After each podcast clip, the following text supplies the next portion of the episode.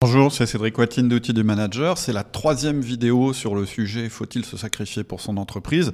Je reprends très rapidement ce qu'on s'est dit. La première chose, je t'ai parlé de deux comportements qui coexistent dans l'entreprise. L'un, c'est euh, une tendance à se sacrifier pour l'entreprise, euh, qui peut être excessive et qui peut même mener au burn-out du collaborateur. Et puis de l'autre côté, une tendance qui est totalement inverse, qui est un désengagement euh, vis-à-vis de l'entreprise, ou plutôt une prise de distance par rapport à l'entreprise, qui est je préserve ma vie personnelle, etc. Et je te disais, ces deux comportements me dérangent pas euh, tant qu'ils sont équilibrés et qu'ils œuvrent euh, pour le bien de l'entreprise. Et ce qu'on avait jusqu'à maintenant, c'était des entreprises où ces populations-là, en fait, elles n'étaient pas dans les extrêmes.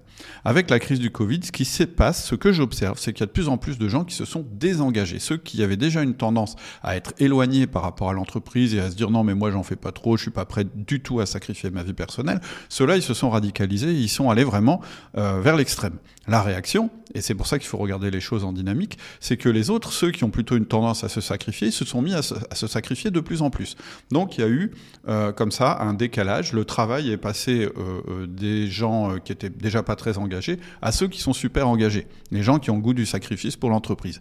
Et si tu n'es pas vigilant en tant que chef d'entreprise, tu te dis mais en fait tout va bien, le travail est toujours fait et tu n'as pas une, si tu n'as pas une vision fine, tu ne vois pas la dynamique qui est en train de se passer dans ton équipe ou dans ton entreprise.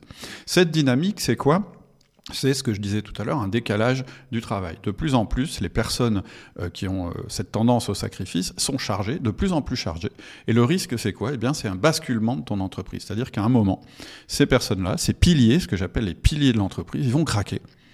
Et euh, ils vont soit rejoindre ce que j'appelle euh, les boulets, oui, c'est pas très sympa, mais c'est pour dire qu'ils pèsent de plus en plus euh, dans les entreprises. Et finalement, ton entreprise va être déséquilibrée, ton équipe va être déséquilibrée, et tu vas avoir beaucoup, beaucoup de difficultés à rétablir les choses, parce que des piliers, ça se trouve pas tous les jours. Et donc, voilà, moi je ne suis pas en train de dire que euh, c'est en train d'arriver dans ton entreprise, je te dis simplement il faut être vigilant. Et dans cette vidéo, ce que je te propose, c'est de regarder avec toi les actions que tu peux prendre. Donc la première action, c'était ce que tu as déjà fait, c'est-à-dire être vigilant et voir si réellement c'est quelque chose qui se passe dans ton entreprise. Peut-être que ça se passe pas. Si ça se passe pas, c'est très bien. Sois simplement vigilant et euh, surveille ce qui se passe. Donc première démarche, avoir la conscience de ce qui est en train de se passer. Pas, pas je dirais, en, macro en se disant bah non, tout va bien, mes indicateurs sont bons. Non, en dynamique, c'est-à-dire qu'est-ce qui est en train de se passer? Est-ce que les gens qui avaient déjà tendance à être des piliers sont de plus en plus chargés? Et est-ce que j'ai de plus en plus de gens qui paraissent désengagés? Ensuite, ce que je te conseille, c'est de repérer tes piliers dans ton entreprise. Parce que c'est un travail qu'on ne fait pas forcément, mais de te dire, c'est qui les gens qui tiennent la baraque? C'est qui les gens absolument indispensables dans mon équipe ou dans mon entreprise? Parce que ces gens-là, en général, quasiment à chaque fois, ce sont justement ceux qui peuvent être tentés, quand les autres se désengagent, de s'engager de plus en plus et de faire le travail à leur place. Et donc, ces gens-là, déjà, il faut que tu les repères. Une fois que tu les as repérés, et on peut discuter sur la manière de les repérer, on peut avoir cette discussion dans les mails privés, tu vas aller les voir.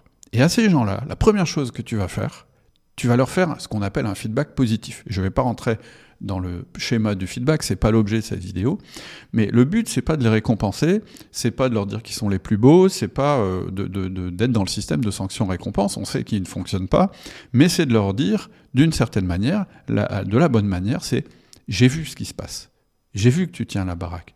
J'ai vu que tu fais partie de ceux qui s'impliquent le plus, qui sont là le plus souvent. C'est déjà très très important de leur dire de cette manière-là. Mais ça suffit pas, parce que si la dynamique qui est en train de se, de se mettre en place euh, les pousse à travailler de plus en plus, il faut aussi que tu leur dises qu'il y a un danger, et il faut surtout que tu les incites à arrêter le mouvement. Donc les premiers acteurs qui peuvent arrêter ce mouvement, ce sont tes piliers. Il faut qu'ils arrêtent d'accepter de compenser les faiblesses des autres.